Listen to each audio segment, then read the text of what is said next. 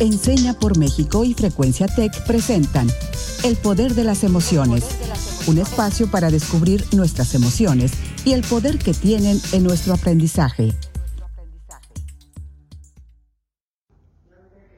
Bienvenidos todos y todas a su programa El Poder de las Emociones. Espero que se encuentren muy bien y ahora que en muchas partes de nuestro país comienzan a salir es momento de cuidarnos aún más y el día de hoy regresamos un poquito a nuestras bases, al tema que lo comenzó todo para nosotros, la educación, y en específico hablaremos de uno de los actores principales de este tema, pero dejaré que mi compañero Raúl nos cuente más de qué se trata. Efectivamente, querida Ale, qué emoción. Y antes de cualquier otra cosa suceda, quiero eh, decirle a toda la audiencia que si bien hay quienes están comenzando a salir de sus casas, chequen, estén muy al pendiente del semáforo en sus ciudades, en sus estados. Si hay un semáforo rojo, sigan quedándose en casa en la medida de lo posible y si tienen que salir a realizar actividades esenciales, háganlo con todas las precauciones. Pero bueno, como tú dices, Ale, volvemos a nuestro tema fundacional del que realmente nunca nos fuimos. Y antes de em, contarles cuál es, cuál es ese tema, que, cuál es el tema que vamos a abordar hoy, quiero darles la bienvenida, por supuesto, como cada martes, como cada jueves, a este nuestro espacio. Buenos días, tengan todos, todas. Yo soy Raúl Carlín, ya nos conocemos y estoy feliz de que nos volvamos a encontrar aquí. Ya saben que este espacio no es de Ale, no es mío, no es incluso de todo el equipo del Poder de las Emociones, es nuestro. El día de hoy te quiero presumir, Ale, que inauguramos en el Poder de las Emociones un espacio que va a ser recurrente con un gran aliado de Enseña por México que se llama Proyecto Nuevo Maestro y que acá entre nos tengo um, el placer de pertenecer a ese equipo hace un ratito ya. Y les cuento que una vez por mes un miembro del equipo de Proyecto Nuevo Maestro va a estar con nosotros en el programa hablando sobre educación, los maestros, las maestras y otros temas relevantes en términos educativos. Y hoy tenemos como invitada precisamente a la directora de Proyecto Nuevo Maestro, una gran invitada, una invitada de lujo para hablar sobre el docente del futuro, que es nuestro tema del día de hoy. Ella es Mariel Manríquez y Nada, hola Mariel, ¿cómo estás? Quiero que, que, nos cuentes cómo estás y quiero decirte que me siento muy feliz de que nos acompañes el día de hoy. No, Raúl, pues muchísimas gracias, Ale, muchísimas gracias. Eh, pues estoy muy emocionada, estoy muy contenta por estar acá, por acompañarnos, eh, eh, acompañarlos, acompañarlas en este espacio. Eh, y bueno, pues esperamos que sean varios más y, de verdad les felicito muchísimo porque justamente necesitamos hoy más que nunca abrir estos espacios de conversación, de diálogo entre todas y todos para ir reflexionando y generando también acciones concretas que nos ayuden a mejorar la calidad educativa de nuestro país, ¿no?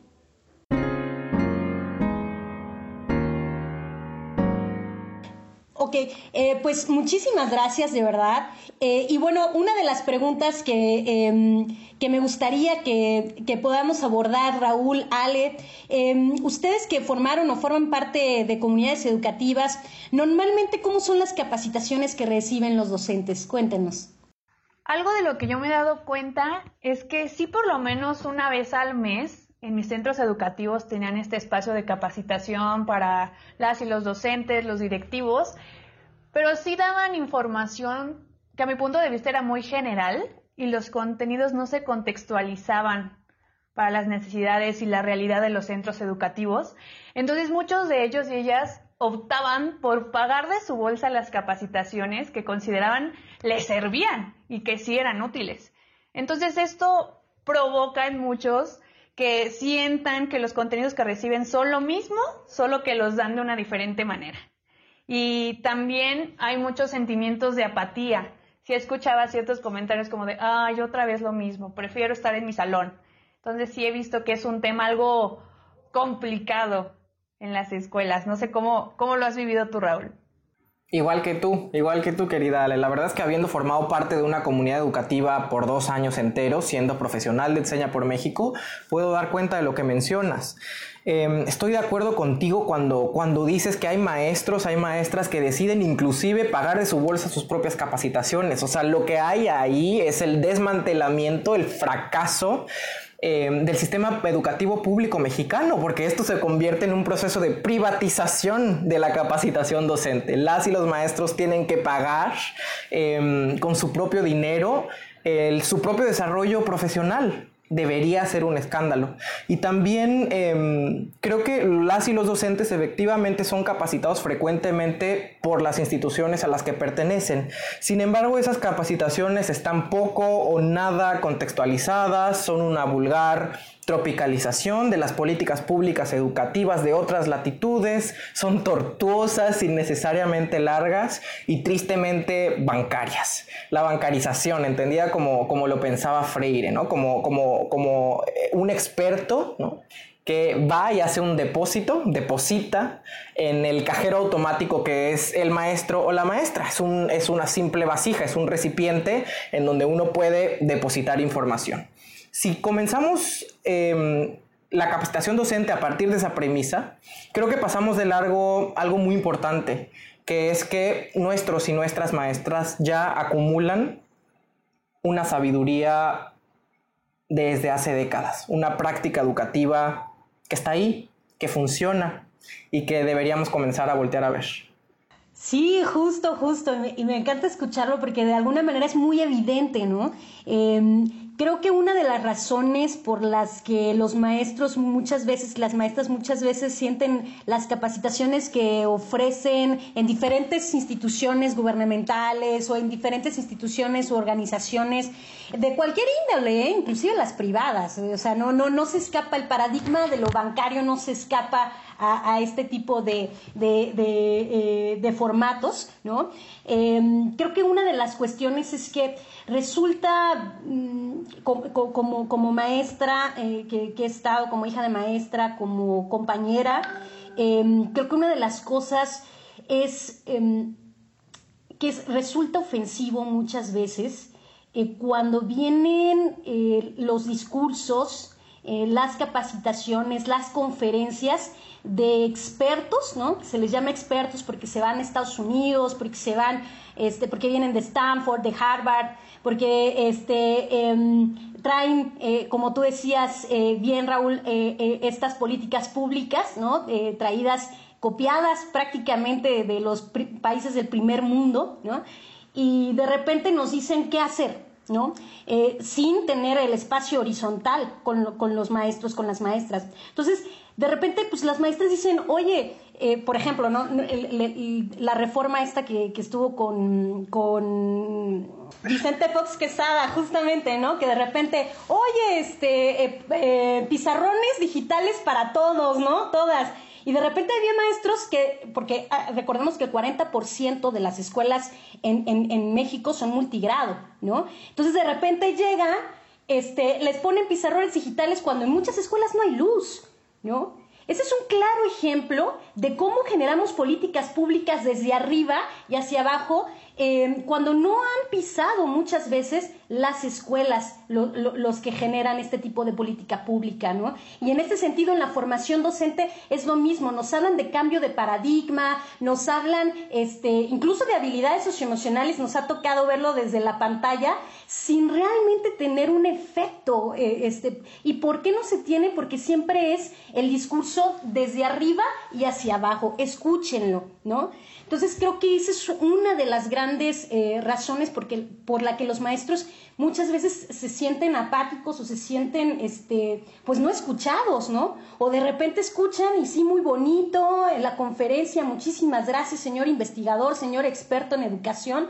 Eh, pero de verdad usted no entiende dónde estoy. Y hemos escuchado, no sé si, si ustedes lo han escuchado de muchos maestros y maestras, que la frase es, es que no está contextualizado, es que no entiende mi realidad educativa. Claro, porque no la ha visto y porque asume, se asume que la conoce. Y entonces ese es un grave problema de la formación. Em, y bueno, eh, eh, por, varios, por varias cosas, pero me gustaría escucharlos a ustedes. ¿Qué piensan de eso?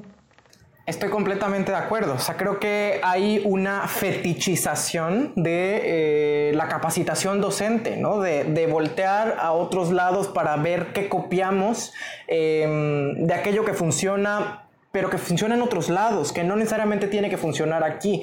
Y eso, y, con esto no estoy sugiriendo que para elaborar política pública educativa no tengamos que revisar eh, política pública comparada. O sea, sí es, sigue siendo muy útil ver lo que está sucediendo en Dinamarca y ver lo que, está, lo que están haciendo en Alemania y ver lo que están haciendo en Finlandia. Sin embargo, em, el problema se vuelve un problema cuando simplemente ah, tomamos eso y lo intentamos eh, incrustar en la realidad mexicana.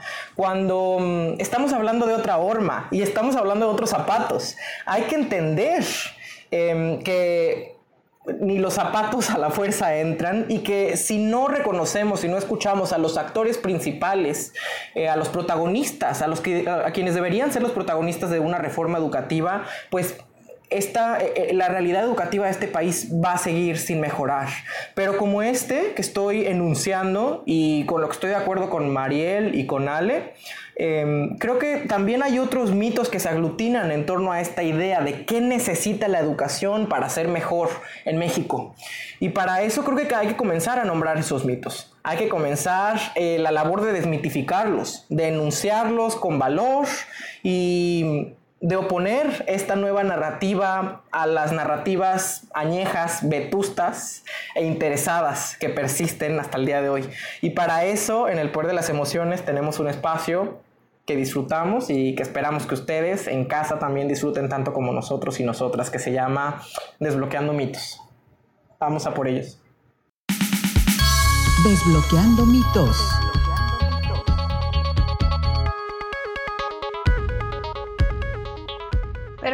Dinámica es la siguiente. Yo voy a mencionar algunos enunciados. Raúl nos va a contar desde su experiencia si considera que es un mito o realidad y Mariel en este caso nos va a ayudar a dar ese veredicto final de si estamos en lo correcto o no. Entonces vamos a comenzar a desbloquear algunos mitos que ya vimos que hay bastantes. Primer mito del día de hoy, primer mito o realidad del día de hoy, los docentes aprendemos escuchando a los expertos. Depende de a quién consideremos los expertos. Pero si consideramos que los expertos son los que siempre hemos creído que son, creo que este primer enunciado es un mito total. No hay mayor experto em, educativo que quien ejerce una práctica educativa y por eso es que hablaba al inicio de em, una pedagogía bancaria. Estamos acostumbrados en México al proceso de bancarización en el país. Hay que escuchar al experto, hay que escuchar al técnico, hay que escuchar al tecnócrata, al burócrata. Pero ¿cuándo nos escuchamos los que estamos en el campo? Esto es un mito. ¿Qué opinas, Mariel? Me encanta lo que dices, Raúl. Estoy completamente de acuerdo contigo. Creo que todos los agentes educativos, cada uno, es importante eh, su participación en la construcción de política pública, en la construcción de conocimiento y en la construcción de prácticas educativas efectivas. Algo que habías dicho que me, que me encantaría retomar es esta parte de escuchar eh, a, la parte eh, internacional es importante. Ojo ahí, porque luego a veces eh, pareciera como que uno dice, no, solamente lo local. No, no, no. Creo que eh, esta frase de eh, ser ciudadano global con, con raíces locales es entender que uno tiene que hablar desde la horizontalidad, no pensar porque, porque, además es, lo hablábamos en algún momento, es como una, como una suerte del paradigma del colonialismo, ¿no? Eh, y que tiene que ver con el clasismo también, como si los de arriba, como si los que salen a otros lados, como si los que están en el área de investigación, porque recuérdense que también la élite, hay una élite intelectual que, este, que clasifica y que tiene discursos de poder. y que no, no permite entrar a, todos, ¿no? O a todas. Entonces es bien, bien importante eh, eh, generar espacios de horizontalidad, eh, viendo eh, y analizando lo que pasa alrededor del mundo, pero reconociendo y, siempre desde abajo y hacia arriba, que creo que es eh, la diferencia también en los espacios que estamos generando, que son espacios de construcción en colectivo, son espacios para generar redes de maestros, de maestras y poder de ahí sacar prácticas educativas efectivas que, han resultado en diferentes regiones de, de nuestro país, ¿no? Y me encanta esta parte como de co-crear este concepto de educación, siento que así lo puedo traducir un poco, sí teniendo en cuenta un, poco de, lo que escucho por allá, de lo que tengo por acá, eso nos da al final del día diversidad. Y, va a complementar más nuestra práctica, pero no perder el foco y no olvidar qué es lo que necesito, qué es lo que necesitan mis alumnos, mis padres de familia. Creo que eso puede ser la diferencia en, en este tema. Siguiente mito realidad del día de hoy. Los expertos en educación son quienes tienen títulos de doctorado. Yo digo que este es otro mito. O sea, creo, creo que los expertos en educación pueden tener títulos de doctorado, pero esto último puede ser también una nota del pie de página. O sea, y esto es algo que abordaba en el primer mito, en el mito anterior. Pues depende de a quién consideremos los expertos. Yo los invito, las invito a que cambiemos el foco, nuestro enfoque. Creo que los expertos en educación, si bien pueden formar parte de, mm, del Sistema Nacional de Investigadores, creo que también los expertos en educación son eh, los maestros rurales que están buscando la manera de enseñar a sus estudiantes a pesar de su realidad. Creo que los expertos en educación son quienes la ejercen, no necesariamente solo quienes la teorizan. Y por eso es que los títulos de doctorado poco significan para la práctica educativa en este país, en donde además me parece que los títulos académicos, en un país tan desigual como México, con 50% de personas viviendo bajo la línea de la pobreza, pues terminan siendo títulos nobiliarios. Entonces, ¿por qué no reconocemos que, el expertise está en las personas que están frente a grupo, dentro de las aulas, em, intentando enseñar a sus estudiantes y a sus comunidades educativas desde su propia sabiduría? Creo que este es otro mito. Me encanta, Raúl, lo que dices, estoy completamente de acuerdo contigo. Son títulos nobiliarios que, como decía, ¿no? Pertenecen también a un discurso de poder eh, de, de, de, esa élite de, académicos, ¿no? Que, que, de repente este, son los que por tener este título figuran como grandes expertos, ¿no? Y tampoco, no, estoy, ojo, no, no, le estoy diciendo que no sean buenos, es importante escucharles a todos y a todas, pero tampoco es una garantía de, ¿no? Y que creo que al final todos somos expertos y aprendices al mismo tiempo. Uno aprende desde eh, los maestros y las maestras que, que, que, apenas van llegando, ¿no? Que, tiene, que, que empiezan la práctica docente con todas las emociones, con toda la, motivación. Eh, también aprendemos de aquellos docentes que tienen una experiencia de años, ¿no? Que han trabajado, que, este, que han tenido fracasos y éxitos durante toda su carrera profesional. Eh, aprendemos de los maestros en comunidades rurales, ¿no? Cómo generan prácticas educativas con la tierra, con este eh, con el, el, trabajo en equipo, con los juegos, con las mismas comunidades, ¿no? Porque además hay algo bien importante de reconocer. Hoy por hoy todavía un maestro o una maestra sigue siendo una pieza fundamental en las comunidades educativas y en las comunidades en general.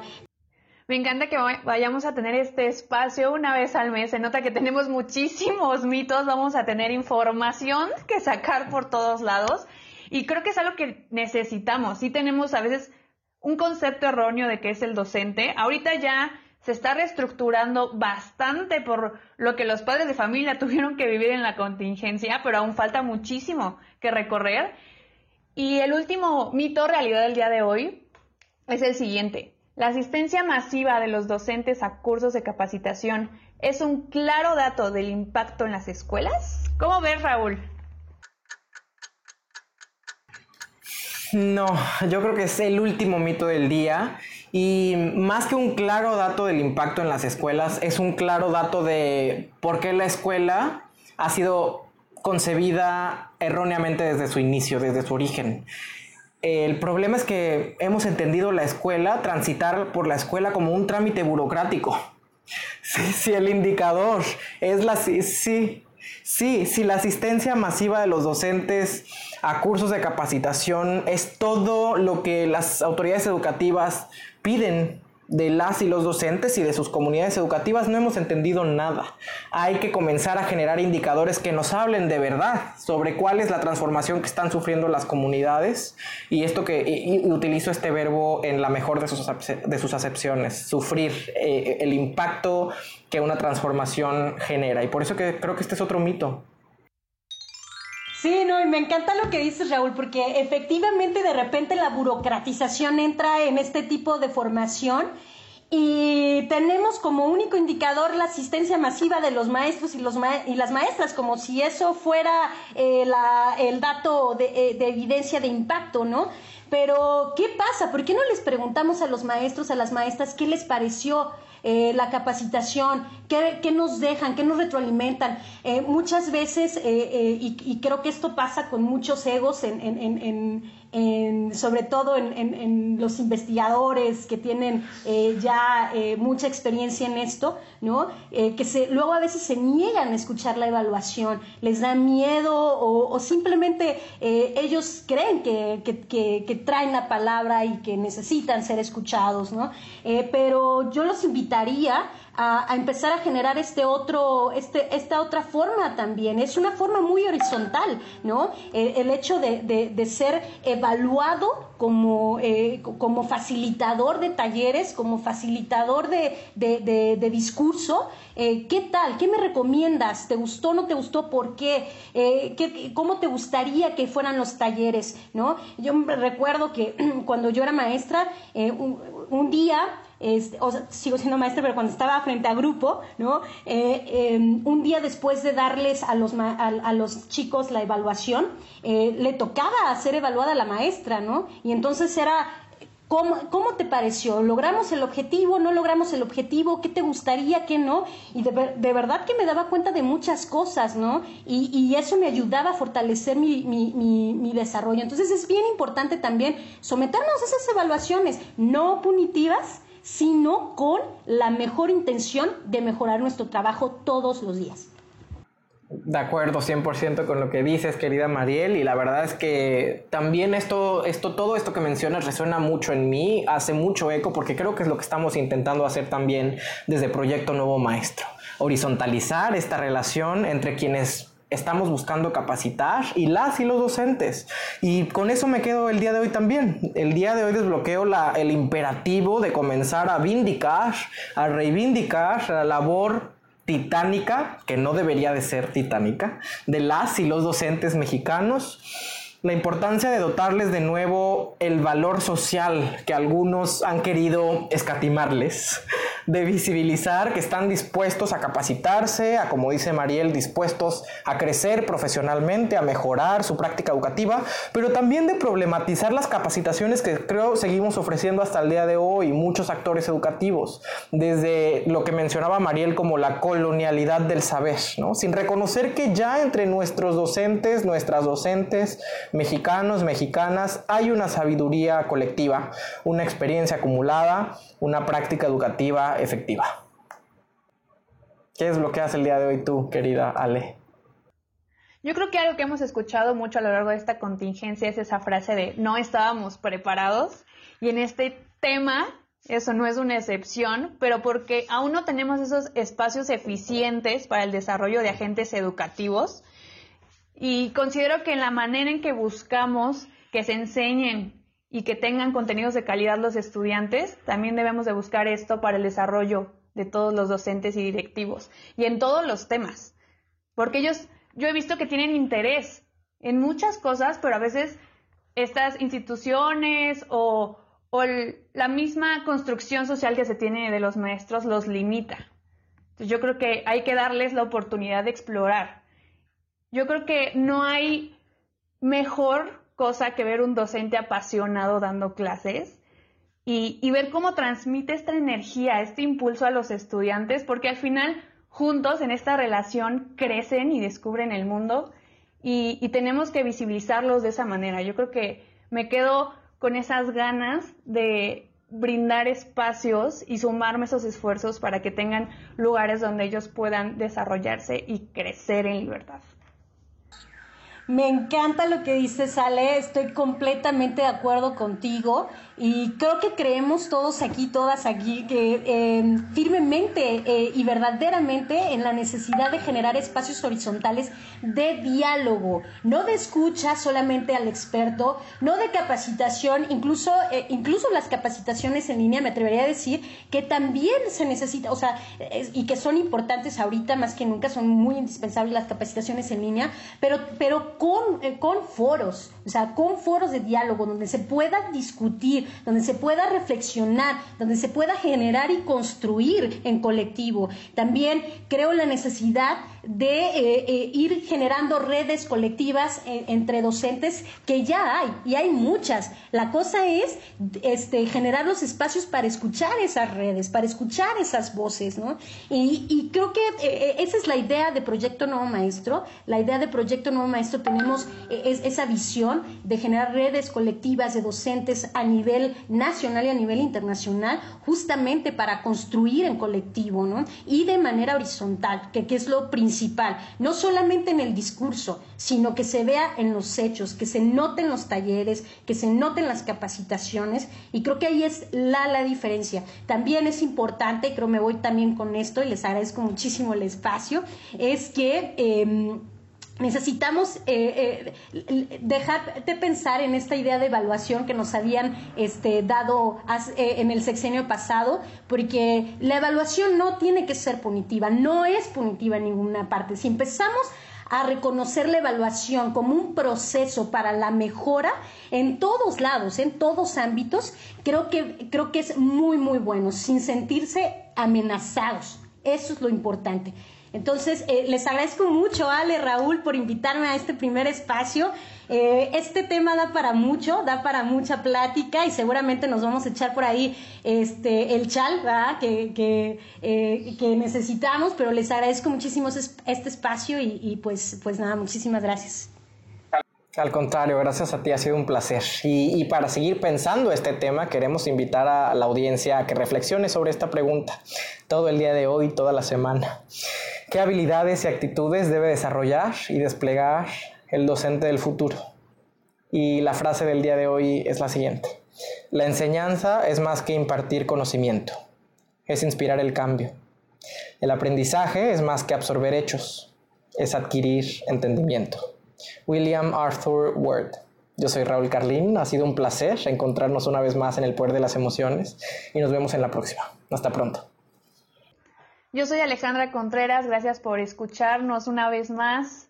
Cuídense mucho, gracias Mariel, Raúl por esta plática y nos encontramos en otros espacios. Esto fue El Poder de las Emociones, un espacio para descubrir nuestras emociones y el poder que tienen en nuestro aprendizaje, un programa producido por Enseña por México y Frecuencia Tech.